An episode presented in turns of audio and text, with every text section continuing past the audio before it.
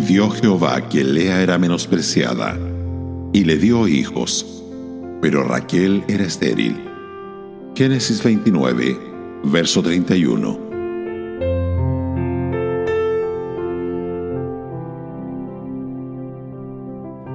Hay una ley de compensación en la vida. De acuerdo con esta, a aquellos que son deficientes en un aspecto, se les conceden algunos beneficios para compensar en otro.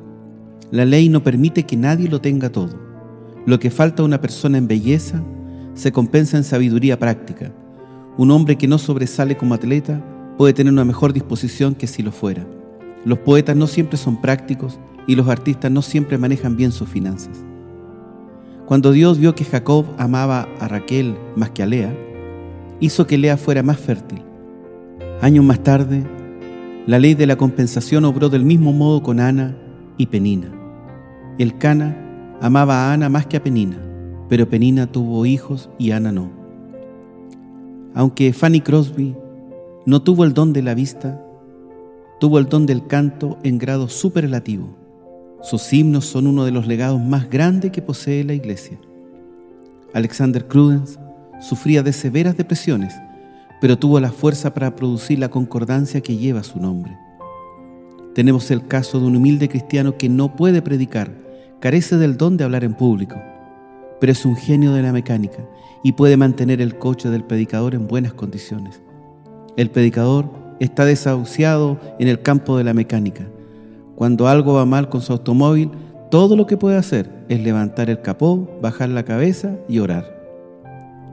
Si alguien objeta que la ley de la compensación no funciona perfectamente en esta vida, estamos de acuerdo. Hay desigualdades e injusticias. Pero esta vida no lo es todo. El último capítulo no ha sido escrito todavía. Cuando Dios descorra la cortina y nos permita ver el mundo más allá, nos daremos cuenta de que los marcadores han sido igualados y que se han vuelto las tornas. Escuchamos a Abraham, por ejemplo, decirle al hombre rico, Hijo, acuérdate que recibiste tus bienes en tu vida y Lázaro también males. Pero ahora estés consolado aquí y tú atormentado. Mientras tanto, es bueno que tengamos un concepto equilibrado de la vida. En vez de concentrarnos en nuestras deficiencias, debemos recordar que Dios nos ha dado algunas cualidades y habilidades que otros que parecen ser más favorecidos no tienen. Esto evitará que nos sintamos ineptos y envidiosos.